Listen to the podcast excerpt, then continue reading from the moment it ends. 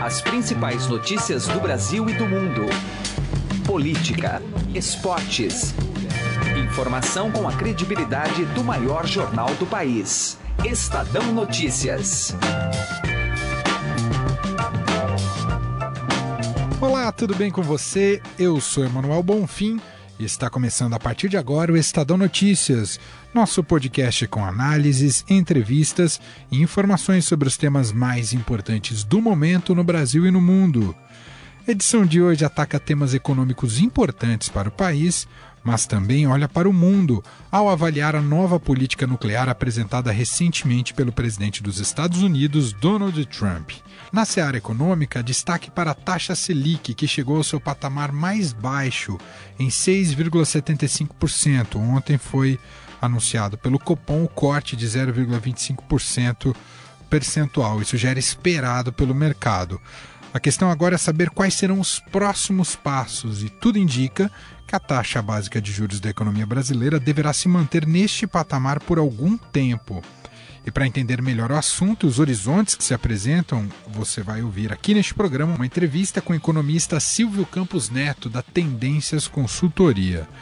Ainda nesta área econômica, mas com amplo lastro político, seguimos debatendo a reforma da Previdência. O governo segue em busca pelos 308 votos necessários para aprovar a PEC na Câmara dos Deputados. Para isso, abrandou um pouco mais o texto base da reforma, apresentado ontem pelo seu relator, o deputado Arthur Oliveira Maia. Diante das dificuldades de aprovação, também já se esticou um pouco mais o calendário, colocando o dia 28 de fevereiro como data final para a votação. O presidente da Câmara dos Deputados, Rodrigo Maia, garante que o debate começa no dia 19.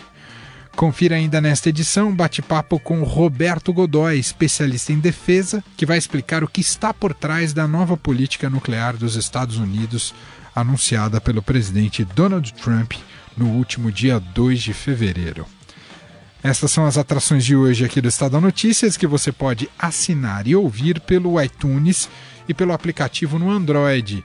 E também pode seguir nas plataformas de streaming Deezer e Spotify. Em ambas, basta procurar pelo nome do programa na busca, no campo de buscas, e assim você passa a acompanhar todas as nossas publicações. Para mandar o seu e-mail, o endereço é podcast@estadão.com.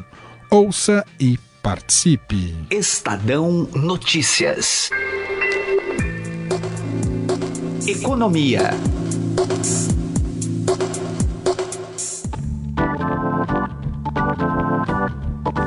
Com inflação sob controle atividade econômica ainda lenta, a taxa básica de juros do Brasil caiu para o menor patamar desde que a Selic passou a ser usada como referência para a política monetária em 1996.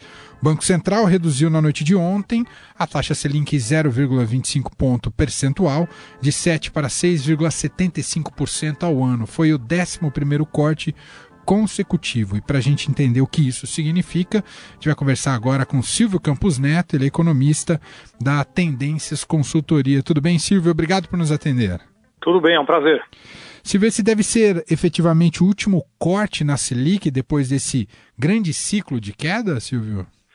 É, exatamente. Essa é a nossa avaliação. É, nós trabalhamos com esse cenário de, de encerramento do ciclo agora com juros em 6,75, né? O Banco Central já promoveu uma redução bastante significativa ao longo dos últimos meses.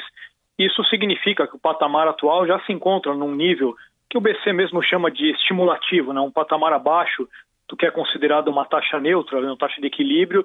Isso já tem gerado efeitos importantes né? numa recuperação que a gente tem observado da, da atividade. Então, agora, diante desses movimentos já promovidos, é, seria recomendável, né? seria até natural que ele encerrasse o ciclo, como ele mesmo sinalizou no próprio comunicado de ontem.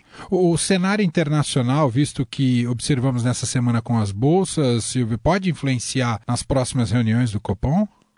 Olha, eu diria que se por acaso a situação, como ele deixou né, no comunicado a porta, ainda uma pequena brecha para mais uma redução, ou seja, se as coisas eventualmente caminharem bem daqui à próxima reunião, ele eventualmente poderia promover mais um ajuste para baixo, mas é, tendo em vista esses, é, essas turbulências que nós vimos nos últimos dias, né, e que devem persistir pelo menos no curto prazo, mas também a questão interna, né, as incertezas é, que nós temos é, para o ano, né, dificuldade com a previdência, cenário eleitoral, acho que tudo isso gera uma, uma certa cautela. Claro que o fator externo é, certamente é um elemento a mais é, que, que o BC monitora, até porque tem um impacto grande numa variável fundamental que é o câmbio, né? Sem dúvida. E, e Silvio, a, a grande baliza continua sendo a inflação controlada, é isso, Silvio? É, sem dúvida, esse é o elemento principal que permitiu né, o Banco Central chegar até aqui com esse ciclo de queda. Ou seja, o ano passado já tivemos uma inflação abaixo do, do piso da meta, inclusive. Para esse ano, todas as expectativas apontam uma inflação ainda reduzida, maior do que no ano passado, mas ainda abaixo da meta, no caso, abaixo do centro da meta, né, expectativa de mercado por volta de 4%, nós estamos com 4,1%. É, claro que esse cenário é o que tem permitido, né, o que permitiu esse ciclo de corte de juros, é, e por enquanto, até por isso, a gente não avalia uma perspectiva aí de elevação no curto prazo. Talvez só em 2019, caso realmente a economia consiga consolidar essa retomada que a gente está observando. E para nós, Silvio, réis mortais, esse ciclo de cortes é, vai reverter positivamente para o consumidor quando, Silvio? É, isso vem acontecendo gradativamente, mas a gente sabe que as taxas finais elas ainda são muito mais elevadas do que a taxa básica, né? A questão do spread bancário no Brasil é um problema estrutural, né, um problema sério que já vem desde sempre, né, e há uma agenda do Banco Central de reduzir, né, de procurar uma redução dos spreads, mas é uma agenda que demandará um tempo. Claro que as pessoas vão sentindo aos poucos, já há operações de crédito com níveis mais baixos, né, especialmente ligados à parte de parte imobiliária, veículos, mas aquele crédito pessoal e principalmente aquelas é, linhas mais proibitivas até eu diria, né, cartão de crédito, cheque especial, essas certamente continuam aí com taxas muito elevadas e não são recomendáveis aí, né, o seu uso por ninguém. A, a longo prazo, Silvio, é, é possível pensar e, e, planejar uma Selic mais baixa no Brasil? Sem dúvida, sem dúvida. Nós é, entendemos que esses níveis atuais, mesmo que eles é, devam ser recompostos ao longo aí do, dos próximos anos, a se a gente mantiver uma política econômica responsável, consistente, que arrume efetivamente né, as condições econômicas, como tem acontecido nos últimos meses, né, uma mudança de, de direção, principalmente visando a recuperação das contas públicas, né, mas também medidas estruturais importantes que foram tomadas, teto de gastos, aprovação de taxa de longo prazo, uma série de questões, a previdência que falta, obviamente, ser aprovada. Acho que com toda essa agenda, caso ela permaneça nos próximos anos, o Brasil tem todas as condições de trabalhar aí no, no futuro próximo com taxas perto desses níveis atuais, que seria uma mudança substancial em relação ao nosso histórico. Né? O Brasil veio claro. trabalhando por muito tempo com taxas bem mais altas do que essas. Para a gente concluir, Silvio, pra, falando de dinheiro, para quem tem aplicações, esse 6,75 que muda para quem quer se planejar, onde investir, como é que é?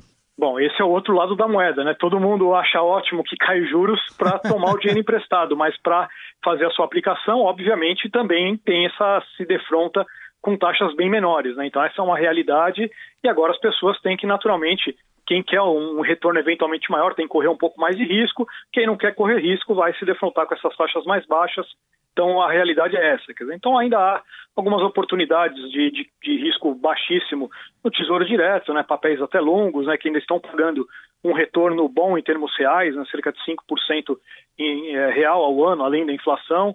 Então ainda há algumas oportunidades, né, eventualmente CDBs de bancos médios que pagam acima da, da Selic, mas claro, agora o trabalho né, de, de busca pela rentabilidade é bem maior do que era até pouco tempo atrás. Muito bem. Esse é o Silvio Campos Neto, economista da Tendências Consultoria. Silvio, muito obrigado aqui pela entrevista. Um abraço. Um abraço, bom dia a todos. Estadão Notícias. Destaques internacionais. Vamos bater um papo agora com o jornalista Roberto Godoy, aqui do Estadão, que acompanha todas as notícias, bastidores, estratégias no âmbito da defesa dos países. Godoy, a gente teve um assunto importante que está sendo amplamente debatido e criticado por vários países, que é a nova política nuclear dos Estados Unidos. Você está aqui sentado à minha frente com um calhamaço aqui de quantas páginas? 100 páginas. 100 páginas. É o documento oficial do, do programa. Que que, resumindo essas 100 páginas, o que que o, qual é o passo que o governo Trump dá agora com essa nova política nuclear? Olha, ele está aumentando, digamos, ele está fazendo o mundo ficar um lugar mais perigoso para se viver, sem dúvida alguma Porque o que ele está fazendo não é exatamente desconsiderar os acordos de redução e de não proliferação. Ao contrário, ele até enfatiza que defende essa tese. Agora, defende, mas não diminui. Né? A, a, digamos, o, o, os acordos anteriores, por exemplo, os acordos é, multilaterais anteriores a respeito, envolvendo potências, países que têm capacidade nuclear, previam que a essa altura, a terceira etapa, veja, esses acordos começam lá em 1979, tá? e vem vindo, vão sendo aperfeiçoados e tal. A terceira, eh, digamos, a terceira fase eh, deveria ter sido assinada eh, no fim da administração do Obama. Aí houve um problema, o Obama não concordou com algumas coisas, principalmente do ponto de vista de quem investiria quanto nesse, porque os Estados Unidos se oferecem para bancar parte do esforço de desmantelamento, como fizeram já anteriormente quando acabou a Guerra Fria, quando acabou a Guerra Fria, não, a Guerra Fria na verdade nunca acabou, mas quando uh, acabou a, a ex-União Soviética, os Estados Unidos se dispuseram a pagar para acompanhar e para promover o desmantelamento daquele arsenal, aquela coisa toda. Uh, ele discordou disso, não houve tempo para que houvesse novas negociações, ficou para o Trump, tá? que reduziria a, a, o efeito dele é reduzir os estoques para 1.550 ogivas ou bombas eh, nucleares. Tá? Vem diminuindo ao longo do tempo. Lá atrás, quando tudo isso começou, em 79, imagine, no longínquo 79, os estoques estavam na faixa de 13 mil armas. Oh. Tá? Aí foram sendo diminuídas dos dois lados e tal, com, com, grande intensidade, controles independentes, essa coisa toda. E funcionou nessa fase e tal. Foi diminuindo, diminuindo, diminuindo. E, a rigor, ele não sofre modificações significativas, a não ser de é, manejo, tá? desde os anos 80. O que ele está fazendo agora, o Trump, é iniciar uma nova corrida nesse setor. Ele diz que não, mas é o efeito que vai conseguir. O que é que ele está fazendo? Ele vai gastar. Olha o número, presta bem atenção. Precisa, a gente precisa pensar no número de zeros que tem aí. Ele vai gastar um trilhão e 200 bilhões de dólares. Claro que não é uma coisa de um orçamento de um ano, ou dois ou três, é uma coisa de longo prazo, não é? Mas veja o tamanho desse dinheiro. A maior parte dos países não tem esse PIB. Imagine, claro que não. é? Ele está investindo isso para criar, primeiro, novas armas compactas, ele está chamando de compactas, que são armas nucleares de menor porte. O que, que ele está contemplando aí? Dois vieses. Um deles é estimular a indústria. Que aí é a visão econômica. É a visão nessa... econômica, puramente econômica. É, é, a turma, é a que turma dá dele. dinheiro, né? Muito dinheiro. Sim. Veja, também... Então, um viés econômico. O outro, que é um viés estritamente estratégico, ah. é você dedicar uh, um, um, o trabalho a modernizar os, as armas já existentes. Porque nenhum desses, desses tratados diz que você não pode, só diz que você não pode aumentar o número, mas não diz que você não pode substituir o que você já tem, por, fazendo com que as armas sejam mais precisas, de maior rendimento, eh, tecnologicamente mais avançadas, essa coisa toda. Hein? Agora, Godoy, na retórica, os Estados Unidos dizem que isso é, todo esse investimento né, é, e modernização é para proteção do, do, planeta, né, dos riscos é, desenvolvidos em países que, do Quem desenvolveu esse risco, né? Mas na prática, ao contrário, é um acirramento que coloca mais em risco. Claro, veja, você vê pelas primeiras reações. A, a declaração, a justificativa do Trump é que a Rússia está eh, aperfeiçoando, e está mesmo, a própria Rússia reconhece, o seu arsenal atômico, que já teria colocado, envolvido nesse procedimento, cerca de duas mil armas, de muitos portes. De fato, a Rússia acabou de testar um, um míssil intercontinental que é considerado muito mais poderoso que os mísseis americanos, o, o veículo lançador, e que adequadamente tem o um nome de Satã. tem o, é o Satã 2. Né? Então, por causa disso, uh, diz o, o, Trump que está reagindo a isso que ele considera uma provocação. A Rússia diz o seguinte, que ela está fazendo exatamente o que está previsto em todos os seus acordos e que quem está tomando, que a, a, a provocação está sendo feita é pelo Trump. Entendi. É a retórica da Guerra Fria. É a discussão da Guerra Fria. Só que agora você tem mais protagonistas, porque veja, você tem Estados Unidos e Rússia. China. Não nos esqueçamos, a China é uma potência nuclear. Irã. Irã. Coreia do Norte. Coreia do Norte. Paquistão. Índia. Israel. Então, o cenário complicou ao longo dos anos. Entende?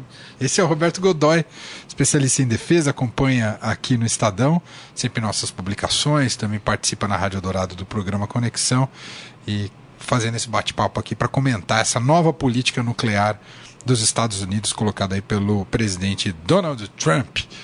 Godoy, muito obrigado, viu? Obrigado. Grande abraço. Outro. Estadão Notícias. Economia. Apesar das dificuldades para convencer os próprios aliados, o governo ainda tem possibilidade de obter a aprovação da reforma da Previdência na Câmara. A análise é do cientista político da Tendências Consultoria, Rafael Cortes, que conversa com Heisen Abac. Vamos ouvir. Nosso assunto agora é a reforma da Previdência, a tentativa do governo de fazer a votação ainda neste mês de fevereiro ou, no máximo, no início de março. E sobre esse tema vamos conversar com o cientista político Rafael Cortes, da Tendências Consultoria. Obrigado pela presença. Eu Rafael. que agradeço, Rafa, o convite. Bom, vamos começar falando o, dessa tentativa do governo de que haja uma regra de transição para quem entrou no funcionalismo público antes de 2003 e permitir o acúmulo de uma aposentadoria com benefício. Isso pode ajudar a convencer aliados, já que uh, para o governo se trata de convencer aliados e não oposição. Né? É, fundamentalmente faz parte dessa busca do governo de encontrar um projeto com viabilidade. Né? Os servidores públicos acabam tendo um poder de barganha bastante relevante nessa, nessa luta, porque reflete um problema maior né? do, desse, do jogo político das reformas, quem está perdendo sabe quem vai perder e quem em tese vai ganhar não sabe que está ganhando, porque está ganhando supostamente por uma política futura, no caso a viabilidade do sistema previdenciário. É, de tal modo que é mais um passo para tentar encontrar os 308, né, que não é novo, isso vem desde lá de trás, mas ainda assim, mesmo com essas mudanças, o governo tem dificuldade de encontrar os 308 votos. Dá para dizer que há chances, na sua avaliação, ainda de aprovação da reforma? Não, chances há, eu acho que a própria, a própria movimentação dos líderes partidários, né, dos líderes do governo, em tentar aprovar a medida, é um sinal que pelo menos existe a oportunidade de aprovação. Não faz sentido né, eles mobilizarem esses recursos e reforçarem o desgaste com a opinião pública se não tiver nenhuma perspectiva de avanço na, nas reformas. Me parece que o problema central do governo em aprovar a mudança em ano eleitoral é a ausência de um plano eleitoral que saia da base aliada. Existe uma percepção de vazio de poder e isso dificulta com que os partidos da base tenham perspectivas para o futuro e aí votem uma agenda que é complicada em ano eleitoral. O, o, governo começou essa discussão toda, estou falando agora do ponto de vista da comunicação né, para a sociedade, usando argumentos muito técnicos né, sobre a reforma da Previdência para justificá-la. Agora ele está procurando mostrar até o impacto no dia a dia da vida das pessoas, até na economia do país. Isso tem mais chance de sucesso, de um convencimento do parlamentar e até de um acolhimento na sociedade? E olha, não vai ser a variável chave para dizer, olha, agora vai passar a reforma da Previdência, mas eu acho que até do ponto de vista do papel do agente público né, e dos, dos, representantes em tratar os debates da agenda com a sociedade, acho que é um papel positivo, ainda que não saia a reforma, é, faz parte da discussão pública. E me parece que o governo começou essa discussão da forma equivocada, para pegar o seu ponto da, da questão da comunicação, muito voltada para a questão de déficit, que é contábil, que é atuarial, que é um universo desconhecido para a maioria dos nós, de nós brasileiros, deixando de lado discussões importantes sobre justiça social, que me parece que o governo encontraria alguns argumentos que poderiam aumentar a mobilização em torno da, da matéria. Agora, em termos de chance de reforma, isso é um problema fundamentalmente do Congresso e das suas articulações. É, agora, até esse termo está sendo utilizado, que você utilizou aqui, justiça social, né? O governo tem feito com mais ênfase essa defesa, né? Então pode ser um ponto de apoio na sua é, é, claro, ajuda a quem vai defender a reforma, enfim, sempre é um ponto é, importante. E a justiça porque, no fundo, quando que aparecem questões, o, o que, que né, é um jargão que a gente acaba usando, né, de justiça social? Se trata de escolhas coletivas né, de como usar recursos escassos. Não houvesse recursos escassos, a gente não teria esse tipo de debate. Então, isso é uma condição necessária para a discussão. Então, no fundo, é como o Estado vai querer tratar. Como o Estado vai querer tratar o servidor público vis-à-vis o setor privado, como o Estado quer tratar a geração atual vis-à-vis a geração que já está aposentada. Esse tipo de debate me parece que o governo poderia trazer elementos mais positivos. Por que tratar diferentes determinadas corporações e categorias? Isso tudo ajudaria, mas ele começou errado e agora tenta reverter mas em meio a esse turbilhão político por conta das eleições. Bom, apesar de todos esses argumentos, tem a questão política mesmo, né, que até eleitoral, que envolve interesses, e a gente vê, por exemplo, Rafael, o governo está pendurado aí na nomeação da, da, da potencial, ministra. potencial ministra, né, Cristiane Brasil, deputada Cristiane Brasil, para ter os votos do, do PTB.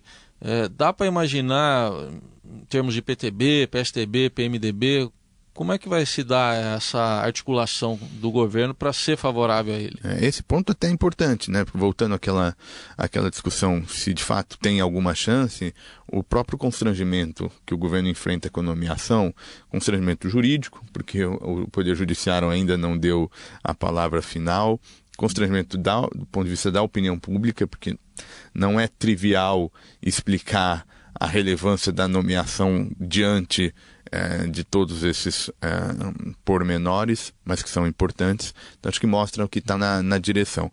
Agora, é, não deve ter assim claramente um, partidos que vão dar apoiar e partidos que não vão apoiar vão ter divergências provavelmente em quase todos. O que se sabe é que, diante da necessidade de contar com os 308, vai ter que ser uma maioria qualificada, ou seja, acima dos, dos 50% dentro de cada legenda governista, para atingir esse número, que provavelmente não deve contar com nenhum voto da oposição por razões diversas. Bom, o governo diz que o governo, o próprio relator Arthur Maia diz isso também, e que o objetivo central é manter a idade mínima, 65 anos para homem, 62 para mulher, e a equiparação ali entre setor público e privado. Mas o governo está colocando um prazo né, para fazer, tirar da frente, vamos dizer assim, no popular, a reforma que seria agora fevereiro ou no máximo começo de março. Essa estratégia, na sua visão, está correta? É, é, o mínimo que o governo tem que fazer. Na verdade, já é muito ambicioso né, fazer a votação em ano eleitoral. É, por que o início de, de abril né, como timing? Porque a legislação eleitoral exige que, a partir dessa data, o início de abril, que exista já a filiação partidária definitiva de quem quer concorrer às eleições. E mais do que isso, determinados cargos precisam se descompatibilizar, né? indivíduos que ocupam determinados cargos ou seja, vai ter uma mudança na composição partidária do Congresso bem relevante. E aí, quando se junta que eles vão estar realmente hum. com foco, com energia, para definir coligação eleitoral, quem vai ser candidato, como vou gastar recurso em campanha, aí é uma preocupação menor, me parece que perde a pouca viabilidade que a matéria tem ainda em 2018. Muito bem, ouvimos aqui Rafael Cortes, cientista político da Tendências Consultoria, fazendo uma avaliação do cenário político que envolve a discussão da reforma da Previdência na Câmara dos Deputados. Rafael, obrigado pela presença. Até uma próxima oportunidade. Eu que agradeço o convite, estou à disposição. Por falar neste tema da reforma da Previdência, a TV Estadão promove hoje, quinta-feira, às três da tarde, um debate sobre a reforma da Previdência. O tema será discutido entre Marcelo Caetano, secretário da Previdência do Ministério da Fazenda, José Roberto Savoia, professor da USP, Nelson Marconi, professor da Escola de Economia da FGV São Paulo, e Otto Nogami, do INSPER. O debate será mediado por Heisen Abac, que você acabou de ouvir a entrevista dele. Com uma hora de duração, o programa terá transmissão ao vivo no site do jornal e em nossas redes sociais, do Estadão e também pela NBR. O público poderá enviar perguntas durante a transmissão pelo canal no Facebook. O Estadão Notícias desta quinta-feira vai ficando por aqui. Contou com a apresentação minha, Manuel Bonfim.